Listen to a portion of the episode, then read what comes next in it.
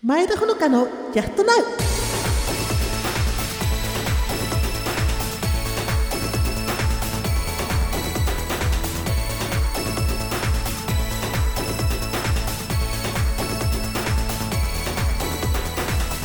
重度障害者の物書きが車椅子の上から世の中のあれこれを語る前田ほのかのジャストナウ障害を負っていても車椅子に乗っていても希望は常に手のひらにある。過去は変えられず今があっての希望の明日だから今この瞬間瞬間を大切にキラキラに生き抜きましょう。この番組は車椅子に乗ったライターでプロの女流官能小説家身体軽度知的そして精神障害と単障害重複の重度障害者ながら一人の社会人として完全自立現在は東京都下のフルバリアフリー住宅で単身生活を満喫中の私前田ほのかが車椅子の上から眺めた社会のあれこれについて障害者ならではの本音を語るというコンセプトでお届けします。You can do it now never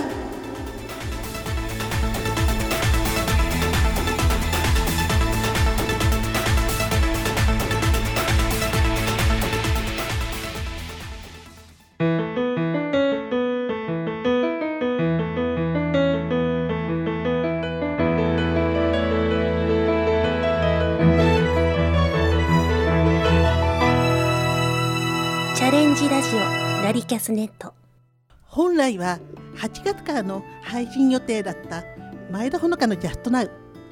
ところがパーソナリティの私前田収録時直前脳梗塞で倒れるというまさかのアクシデント。血のにじむ後遺症で言葉がやつれなくなった私前田ほのかとにかくリハビリをものすごく頑張りまして今一度仕切り直して無事今日2ヶ月遅れでオンエア。ということで前田ほのかのジャストナウ。厚木市にあるラジキャススタジオから元気にお届けします。と申し上げたいのですがしかし前田は車椅子ユーザーなのか。エレベーターのないラジキャスのスタジオには入れなくて。そんな前田ほのかちゃんは車椅子ユーザーゆえの特別対応。本日はバリアフリー対応のアミュア厚木5階会議室特別スペースから元気にお届けしてまいりたいと思います。本日は初回配信ということでスペシャルゲストをお招きいたしました。我らがラジキャス局長で企画室早期代表取締役社長。ラジオの力でここ厚木市を元気にするがモットーのタレント。こ小塚剣さんです。小塚さん今日はよろしくお願いいたします。よろしくお願いします。いや久しぶりでこっちもちょっと 緊張しちゃうんですけど。ね4ヶ月ぶりですかはい。ねもうそんなに経ちますか？ねね今日ね10キロ痩せました、10キロ？う。ん元がね、うん。お肉いっぱいだから分かんなかったと思うんですけどね。いえいえいえ、すごいですね やっぱりね。ねなんか脳梗塞で、ね、8月の頭にこれ取るはずだったんですよね、うん。でも7月24日に倒れまして、はい。でそれその時にもう言葉がねうん。もう全然わからなくなっちゃったの。出なくなったっていうんじゃなくて、うん。私ライターなんですけれども、はい。文章書けないしうん相手の方のおっしゃる言葉が理解できなくなっちゃったんですね、へなんかその後お医者さんやあの作業療法士療法士さんの説明によると、なんか頭のどこの部分が障害を受けたかによってかなり症状っていうのは多岐にわたるっていうお話なんですけれども、へなんか私の場合言葉が完璧にやられちゃった、でもうライターとしてもねちょっとうん将来がもうどうなのかなっていう感じで、もうすっごくすっごくへこんだんですよ。なるほどね。でもう言葉を失ったっていうことがもうありえないぐらいショックでちちょっと僕には想像できないショックですね。もう21の時に歩けなくなってうん車椅子になったということ以来のショックだったかな。物書きが言葉をつくしゃわからない、うん。言葉が喋れない。うん。もうどうやって生きていこうかなって本当に思ったんですけれども。うね。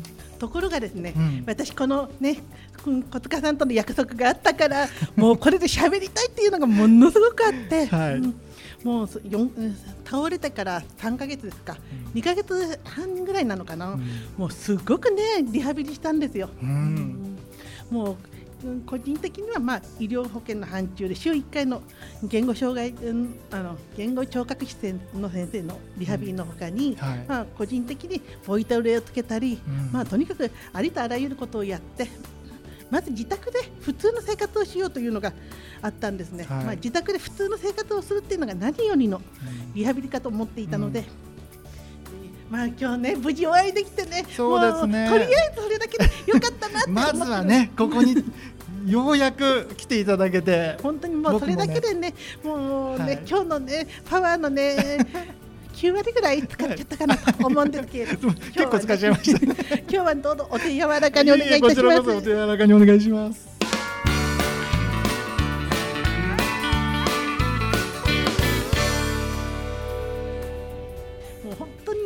夜眠れなくなるぐらいになれ悩んじゃって。へえもうね私がね1 0キロ痩せるなんてねありえないから。でもまあそこはね勝ち気なほのかちゃんだから、ん。うん。内心ではもう私このままじゃ終わらない。へとかいつも思っていて。ーうん。すごいすごい押さえつけられるとぐわーってこう跳ね返そうとしてくるっていうそういうのすごくやっぱり感じますもん。ご本人目の前にしてても。まあね、うん。おばちゃんだからねおばちゃん最強してって言うからわかんないんだけどいもえいえいね。え。まだまだおばちゃんお姉様ですよ。あらあらもう何にも出ませんよ。お茶ぐらいだったらね、まあここに後ろにあるからいっぱいあげようか。いただきます。でも本当にね、この私本当に勝ち気なんですけれども、この生まれ持っての勝ち気さやこの壁を乗り越えるような強さの秘訣なども含めて、ね今日から配信するこの番組前田ほのかのジャストナウでは重い障害を持って生まれた私前田ほのかが日頃考えていることをリスナーの皆様に障害者の生の言葉でお届けできればと思っています。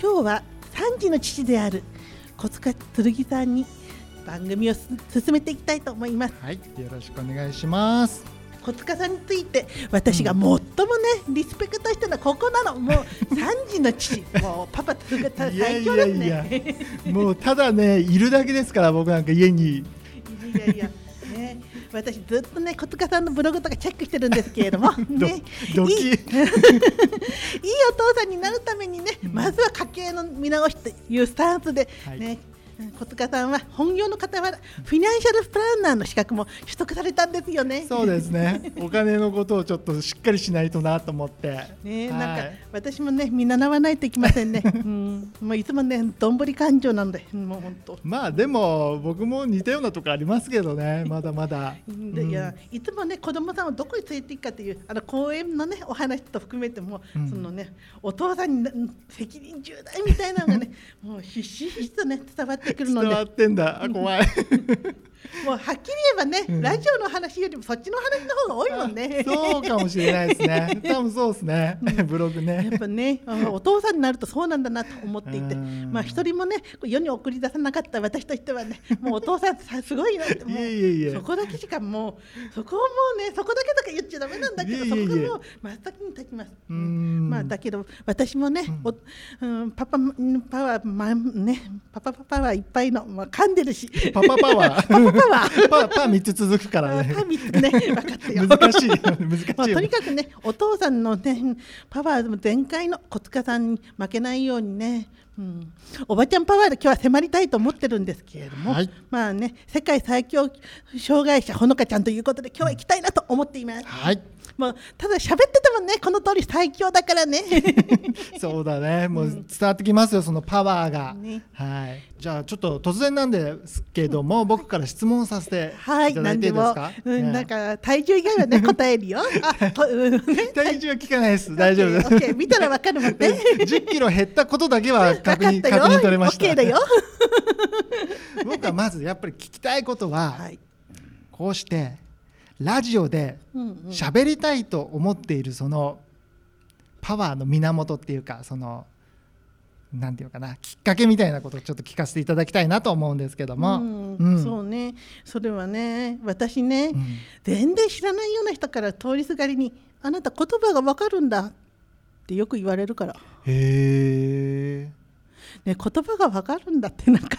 えねえちょっと、ねちょっとなんかバカにしたような感じに聞こえてきますけどね。なんか、うんね知らない人にそんなしょっちゅう声かけられるんですよね。あなたでも言葉がわかるんだ。あなたでも言葉がわかるんだ。かなり失礼な。なんかおいおい、ねあなたでも言葉がわかるんだ。このでもってなんだろうなと。うんあなたの方が言葉わかるんですかって言ってやりやりたくなっちゃいますけどね。まあねねまあ私確かにこう見た目障害者ってわかると思うんですよ。車椅子に乗ってるし。うんはいねだけどまあ一口にね障害があるって言っても、うん確かにねいろんな状況があるんだろうなっていう気はするんですよ。うんだけどさ車椅子に乗ってるの見て思う,、思うのかな？分かんないんですけれども、うん。いや言葉が分かるんだよねって驚かれる方必ずこの続きがこういうふうにねいくんだよ。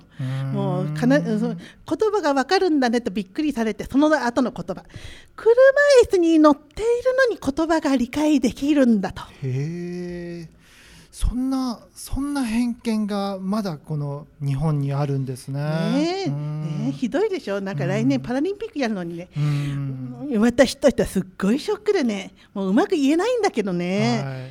車椅子に乗ってる人イコールうん。言葉が理解できない人っていうなんかそういうさなんか健常者の方の方の解釈どうすればいいんだろうとね、うんうんうんもうなんていうのかなもう自分が言葉も理解できないんだって見られてることなんかじゃないのよもう、ね、そういうことじゃなくてそういうふうに思ってるんだって健常者のせなんか価値観がもう単純に私にとってはうんカルチャーショックだったの。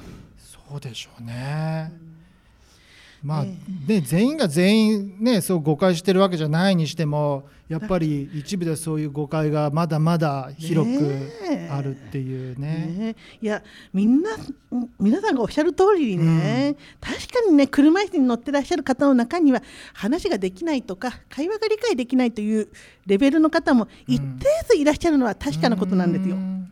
そうなんですね。ううん。まあそれがねそそれがいわゆる健常者の考えてらっしゃる、ね、ステレオタイプな、しね、車椅子に乗ってる人ってことなんでしょうけどね、はい。まあ、そういう方であってもね例えば言葉自体は理解できていたとしても、うん脳に何らかの障害があったり今私もその脳梗塞やっててまあひどいもんですけれどもいまあ、いずれにしても脳に障害があったりうん運動機能に障害があったりして、だから会話が困難という状況の方もいらっしゃるわけですよ。はい。うんでもそれを一緒くたにして一巻一括りにして理解できるのって驚かれたりするっていうことなんですね。まあね。うん。まあ、知的な障害が重度の方の中にはうん。相手の言葉の意味が正しく理解できないという場面もね確かにあるとは思うんですけれども、はね、私がなぜ喋りたかったかっていうとね、うん。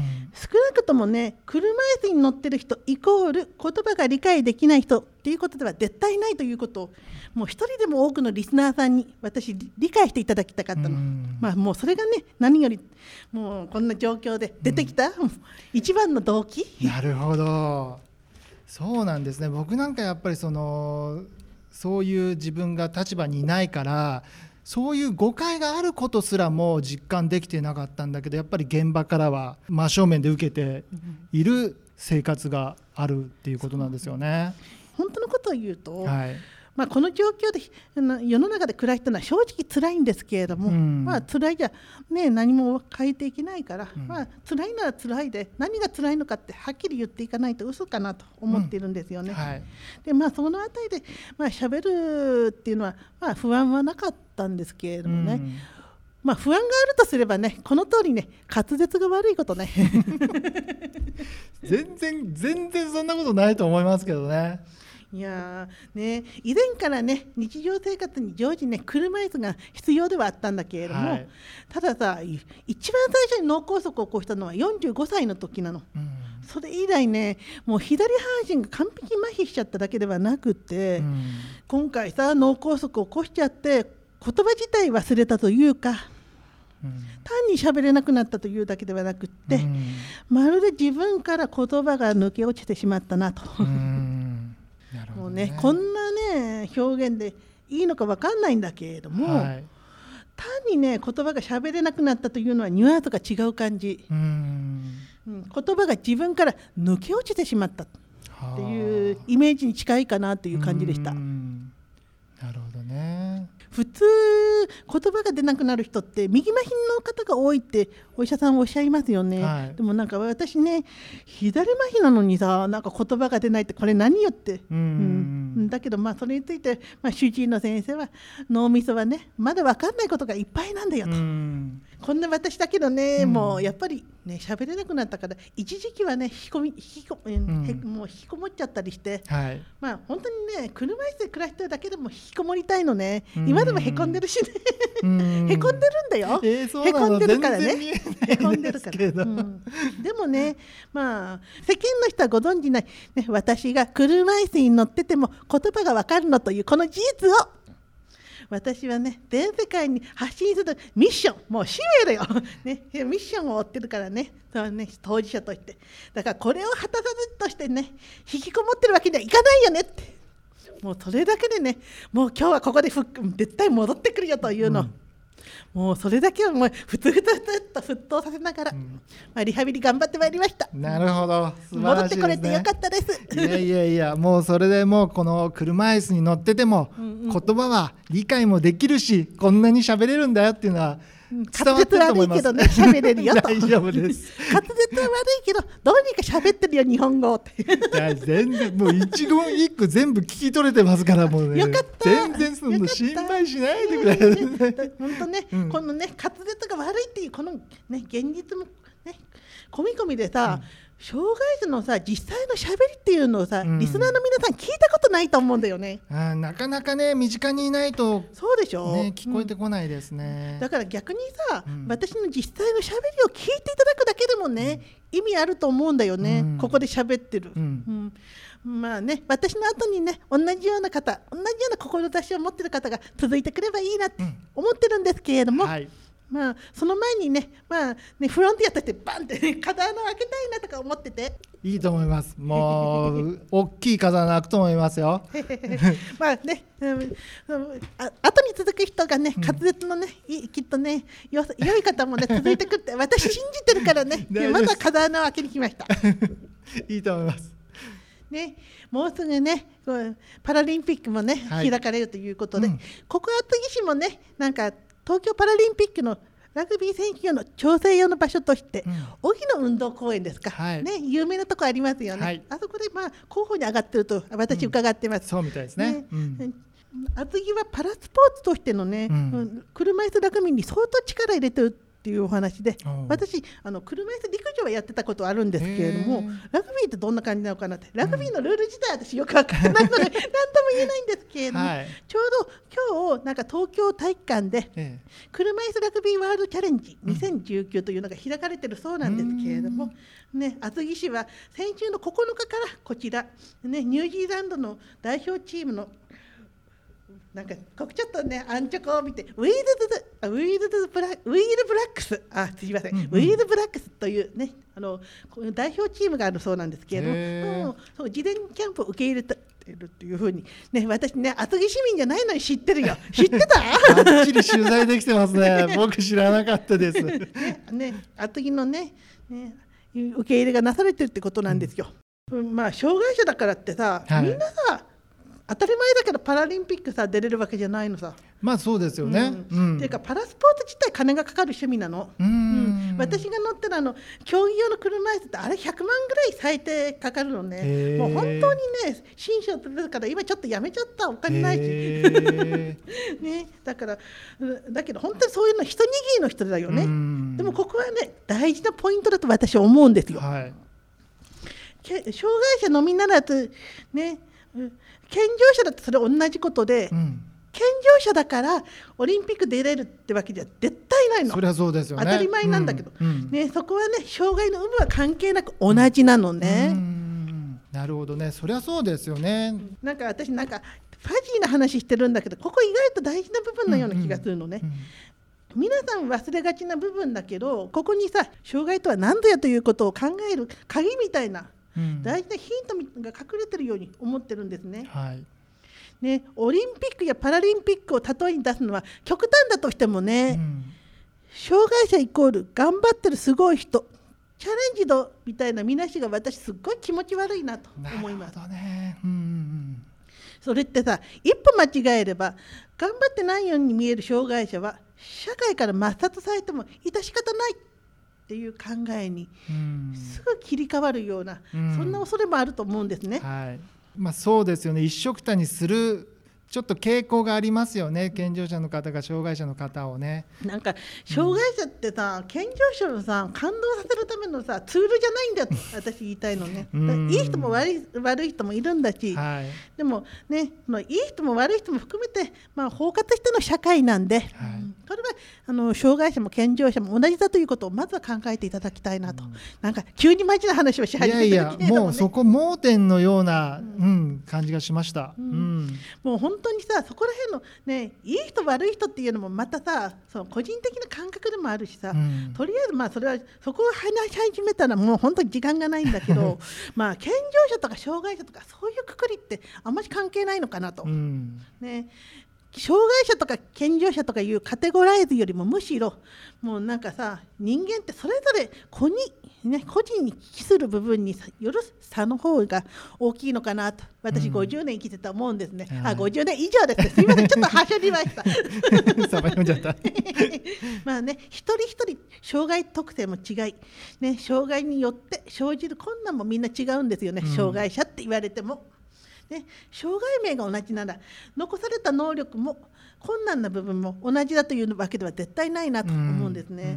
でも障害者っていうとみんな同じみたいに思われる。はい。ね、でもさそれは健常者もそうなんだけどさ、うん。一人一人出せる力も異なれば一人一人価値観も違うし、はい。ね、だけどさ私たち障害者はどこまで行ってもひとまとめに障害者とくくられてうん。語られがちな存在のような、うん。そんなふうに私思われてしょうがないんですけれども、はい。うん。まあ確かにそういう価値観がありますよねこの社会にはね。もうそれ以前の問題といってよくさ健常者の皆さんになかなか分かってもらえないこととして例えばさ、世の中にありがちなさ障害者イコール純粋な天使みたいな、うんもうそういう発想自体ね私許せないっていうか大嫌い、うん。ね、少し考えれば分かると思うんですけれども、はい。障害者だってもう話が前後するけどいい人と悪い人がいる、はい。ね、パラリンピックに出れる一部のキラキラな人とね、うん。それ以外の大多数のね、うん。障害者の方と。うん。そうだね。もう健常者と一緒ですよねそこら辺はね全くね。だからね障害者って言ってもさまあねこんなこと言いたくないんだけどさ、はい。障害を理由にさずるいことをしたりさね、障害関係なくできることすらサボってさやっぱりサボってるからそういう人はどんどん堕落する、うん。ね、堕落しても反省どころかささらにさ法の抜け道を考えるようなそういう悪い人とかさ、結構いるんだよね。なるほどね。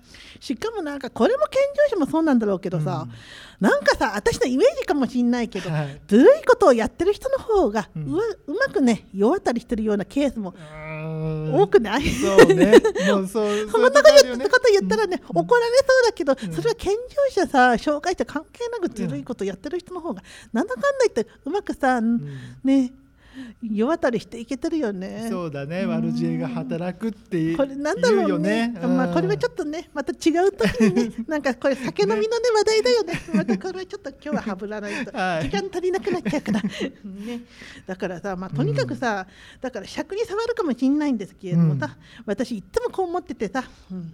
ね、一生懸命頑張ってるこの前田ほのかと、ね、障害をエクスキューズに汚いことやずるいことをしちゃってる、ね変なやつを一緒くたにしないでと。うん。こういう障害者もいるしこういう障害者もいるしと。それぞれね,、うん。ね個人によって違うと、だからさやっぱり障害者のずるさっていうことを割と健常者がこの後叩くようになりましたよね。うん。あーそうですね。障害者特権みたいに言ってさ、うんうん。でもそれを使ってない人もやっぱりいるんだよ。私使ってないしね、本当に、ね。うん。うん。私働いて生計立ててるし、ううん。んあのいいわゆる、ね、障害者のためのうん。サービスいろいろありますけどそういうのも今一切使っていません、うん。だから、まあ、それがいいとか悪いとかじゃないんだけれども、うん。そういう人もいるし、うん。まあ、逆にねできることもできないこともねもう全部、ね、丸投げしてる人もいるから、うん。もうそれはもう健常者だと同じだと思うの、うん。うん。だからそこをまずはさ個人で個人のレベルでさもうちょっと考えてほしいなと思うところ、ねそうですね。障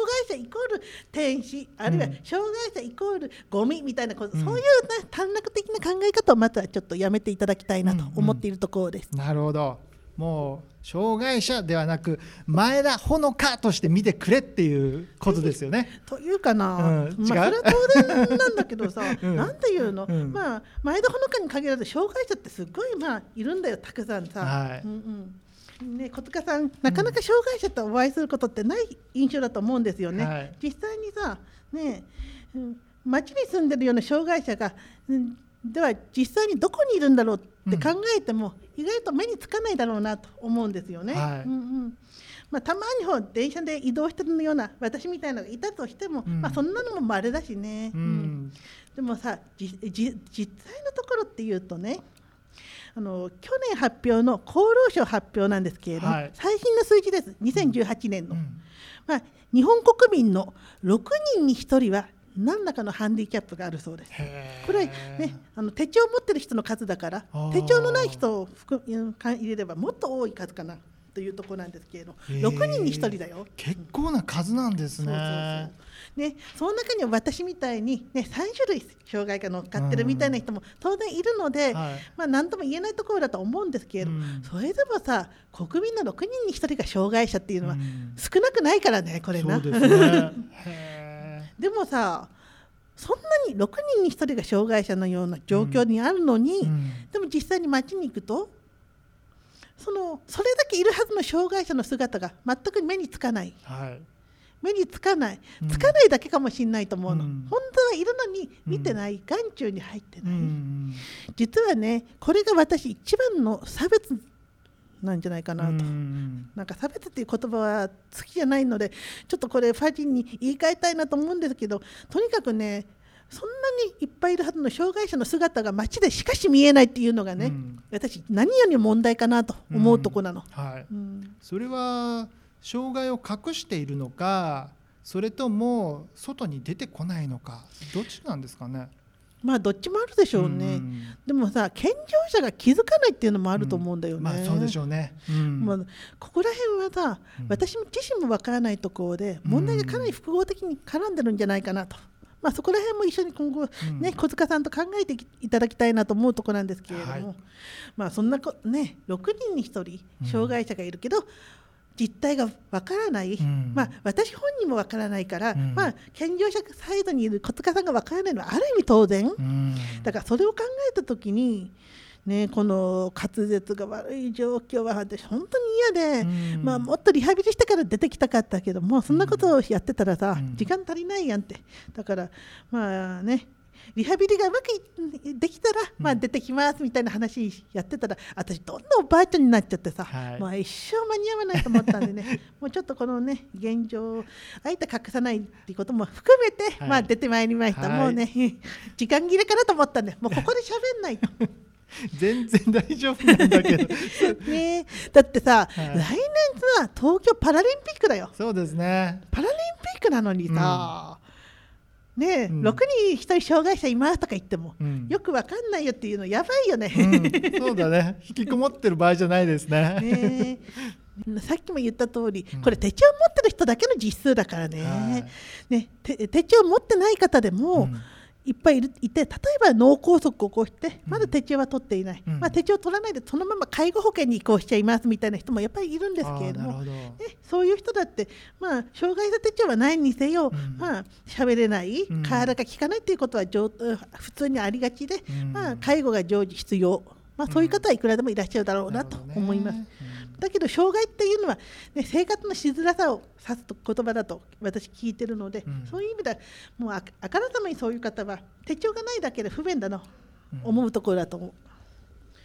あるいはね私みたいに車椅子に乗ってるとかそういうのは見た目でわかると思うんですけれども、はい。それとは違って、うん。まあ、私も実は一番困るところはうん。ちょっと知的がに遅れている、あるいはちょっとうん転換を起こしちゃうとか自閉的な傾向があるとか、うん。もうこれ自閉的な傾向もお前喋ってるじゃんって言われるので なかなか気づいてもらえない。ね。うん。だけど本当は本私自身はすごいそこら辺は悩んでるところで、うん、だから私はそれでも喋ってるんですけれども、うん。まあ、自閉的な傾向があっても割と喋ってる、うん。だけどまあねか会話がスムーズにできないということも含めて、うん。まあ、自分の思いをさた他の人に伝えられないような障害の方は本当にたくさんいらっしゃる今、あね、そう自分のさ思いを伝えられないってことはそのままねあの社会において自分の存在が見えないってことに直結します。ーはいそうして彼らは、まあ、私たちはって言わないとダメなのかな。うん。私たち障害者は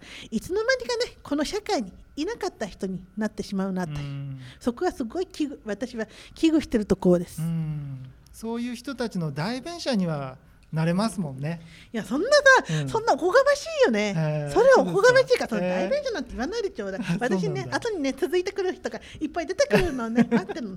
そうなんだ。やっぱりその人その人が言葉を発する。一人一人考え方違うんだからさ、うん。一番大事なことはさ、うん。障害持ってても自分の言葉で喋れること喋れることだと私は思うけどな。るほどね。うんうんうん。甘やかしちゃいけないんだね。うん。うん。っていうか、うん。結局障害者だから、ううんんね、なんか人に頼ってんじゃなくって、うん。自分のことを思ってることははっきり言えないとさ、うん。うん、ダメだと思うのだからといって、自分のさ我が強すぎてもダメだよねとも思うの、まあ、それは健常者も一緒だけどね。うん。うん。やっぱり逆にさハンディキャップのある人は自分の、ね、主張が強すぎて、うん。うん自分の権利主張が強すぎてでも私それちょっと違うなと思っていて、あうん、障害者だけに優しい世の中って言ったらそれ施設だよねと思っちゃうー。の。あそうじゃなくってーさ、うん。障害者も健常者も、ね、みんな幸せに過ごせるような社会っていうのが理想であるので、うん。うん。もう障害者だけの、ね、理想郷なんてそれ施設だからねって私すごい言ってるところで、うん理想郷っていうのを、ね、ユートピアって言葉もなんかね臭いけどね、まあ、本当に住みやすい社会っていうのはさ、うん。障害者のみならず健常者の、ね、権利も守られてみんなが幸せに暮らせるようなところだと思ってるので、まあ、そこをねまずは少し気球していけるためにも、うん。ちょっと私がバンって体を上げられたらいいのになって思っています。なるほど。うん。ね、そこまでね重たくさ論じないとしてもねね障害の有無にかかわらずさやっぱりシャイな人はいるじゃない。そうですね。うん。うん。やっぱシャイな人にさここに引き出してきてさ「お前ここで喋ってみるよ」と「ラジキャスで発信しろよ自分の考えぐらい」とか言ったってそれはちょっといじめだよねとも思う、まあそうですね。やっぱりね得意なことと苦手なことがあって、うん。人間なのでね、うん。で全ての人がここで喋るって言われたらそれ障害運なんてことじゃなくて、まあやっぱりそれは厳しいかなと思うところ。はい。だけどそこについてね私はね子供の時から物おじなんてしなかったの。そうか。じゃあ風穴を開けるっていうことがまず使命なわけですね。そうそうそう、ねそこそこね 私のミッションだから。なるほどね。ねまあ、日本においては特にね出る杭は打たれるっていうのは本当だと思うんですけれども、はいでもさ、ねえー杭だろうがね前田穂香だろうがね、出なければ世間に気づいてもらえないまま終わってしまうだろう、うん。ね、そういう意味ではこのビビらないね物落ちしない私の性格は長所であり強みかなと思っています。はい。このねあまりビビらないというね私のこの性格障害者とその周辺の問題をラジオで聞きしまあよ皆さんに知っていただくためにツールとして生かしたかったんですねそそれが今回私がラジキャスで喋ろうと思った大きな理由です、はいせっかくだからね感謝の言葉ものお伝えしていいかしら？はいどうぞ。ねねこのね私のすっごいねしゃ利点みたいな喋りたいっていうこのね、まえ打たれても打たれてもへっちゃらだよ出るからみたいなこの性格をね こうしてきちんと活かせる機会を、ね、ネットラジオという媒体をつあ通じて得られることが叶って私は本当に良かったなと小塚さんに感謝しています。ありがとうございます。ね、リハビリもね滞りなく進んでるしね。うん。喋、りたいがためにね、うん。よかったなと思って何よりです本当に。うんうん。うん。ね確かにさ脳梗塞を起こしちゃってまだね完璧には程遠いのは事実なんですけれども、はい。ね私適当なことはやりたくないんでね、もうさっきもうさっきはもう何回も言ったんだけどさもうこれでもさ週1回みっちり1時間言語聴覚士の先生にトレーニングつけていただいて、ボイトレやってでこの収録のために準備してきました、はい。まあねうんそれがね生きてきたかどうかは別なんだけど、うん。うんでもねリハビリ全体を見れば全く動けなかった私喋、れなかった私が、まあ、ここまでね電車乗ってここまで来れるぐらい元気になったからね、うん。よかったなと思ってて、はい。だけどさまだ全然ね自己ベストにね遠いからさ、まあ次にお会いする時にはもうちょっとねいい感じにできるようにもっともっと頑張ってリハビリに励んでいきたいなと思っています。はい楽しみにしてます。ねうん私ね子供の時から思ってるんですけれども、同じ感情を当てても楽しいこととね楽なことは違うと思うんですよ。ね、私もね、うんうん楽しいことをねこの喋るのこと楽しいからね、小塚さんとお会いしてねラジオで発信するのすっごい楽しいから、はいだけどさ楽しいことをさきちんと伝えるためにさ、うん。楽な道って選びたくないなと思うんですね。はい。だからラジキャスで目いっぱい楽しみつつ、ね、発信したいなとそれはね心から思ってるんですけれども、はい。そのためにね最低限の努力はできていないと嘘だと私は思うんですよね、だからまあ明日からもしっかりしっかりしっかり頑張ってね。ね繰り返しになるんですけれどもこの配信を聞いていただいてもうなんか言い訳くさいよお前ねって。でもねリスナーの皆さんがお気づきの通り完全に回復したとはとても言い難い。まあそのあたりが今後の私の課題かなと、そのね宿題みたいなものも今日頂戴してありがとうと言いたいかな。もう本当にね行き当たりばったり喋ってるわけじゃなくって、私の本業って商業ライターなんですね、はい。もう分かってますよね。うん。分かってない人のためにね 言っておくとね、私ねもう本当、ねうん一応ねに二十歳の時にプロデビューしまして、まあ50歳とちょいちょいちょい、まあ、30年以上物を書いて仕事をしています、ね、車椅子に乗っていて重い障害を抱えてますけれども、普段は物を書いて生計を立て経済的自立を果たしている私です、ね、そのためにまあそこら辺もねあるから私は自分のこの番組についても台本も番組構成も全て自分自身で行っています、ね、歩けないだけじゃなくって私は生まれながらにして発達の遅れがあります。知的にもやや発達上の遅れがあっていわゆるグレード、まあ、IQ で言えば70から80ぐらいのところ。普通の方が100ぐらいですからまあかなりそういう意味ではちょっとまずいのかなという。まずいって言ったらちょっと語弊があるんですけれども普通の生活を送るにはかなり厳しいところなんですね。でもそんな私でもねちゃんとやれてるんだよ、はい。ね、うん。私でもできることいっぱいあるんだって。リスナーの人には考えてほしいの。この私でもできることがあるの。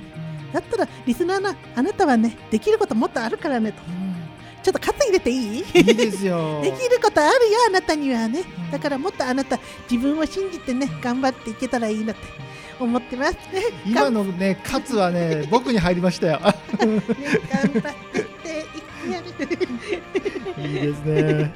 身体が一種二級。他のね小ねして遅れの部分とかはなんと一級なんですよ。自閉症が一級なの。私ねもう信じられないでしょ。喋ってるけどこれでも自閉的傾向が強くてねあの自閉的な傾向でもらっている製品の手帳が実は一級という状況です。でそんなじゃ私でもね頑張ればまあこれぐらい頑張れる、うん。だからであれば歩けるあなたはもっと頑張れるだよって私本当に言いたいのこれはねちょっと嫌な言い方になってしまうかもしれないけれどももうそこら辺の悪意を全部省いて私言ってるからね、うん。私でも頑張れるからあなたはもっとできる。うん。もうそれをね今後ずっと言っていけたらなと思っています。だけどねこれは障害の有無に関係なくね、今の自分にねできることは私一生懸命頑張って努力を怠らないけれどもできないことは勇気を持ってきちんと助けてって言えるような人になりたいななるほど。うん。これはさ本当に障害の有無に関係なくってさうん、そうですね。うんうん。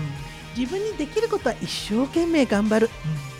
できないことはね、なかなかできないっていうのは難しいことなんだと思うの、うん。大人になればなるほど、うん。でもできないことは誰かに助けてって言えて助けてもらえる勇気を持つこと、ね、これは誰にでも大事なこと。うんこれはね皆さんに考えてほしいの。もう私の目標は極めてシンプルで自分にできることは精一杯頑張る。うん。自分にできないことは助けてもらう勇気を持つ、うん。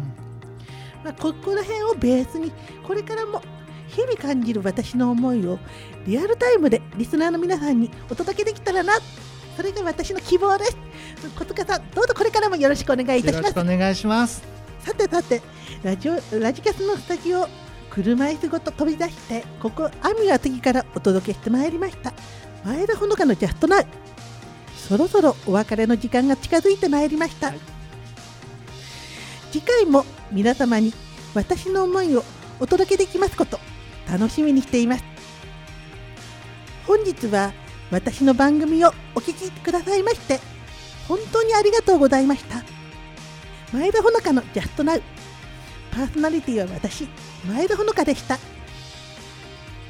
夢を叶えたければやるしかない痛みなくして得るものなし No pain, no gain This program was brought to you by Honoka Maeda Be seeing you goodbye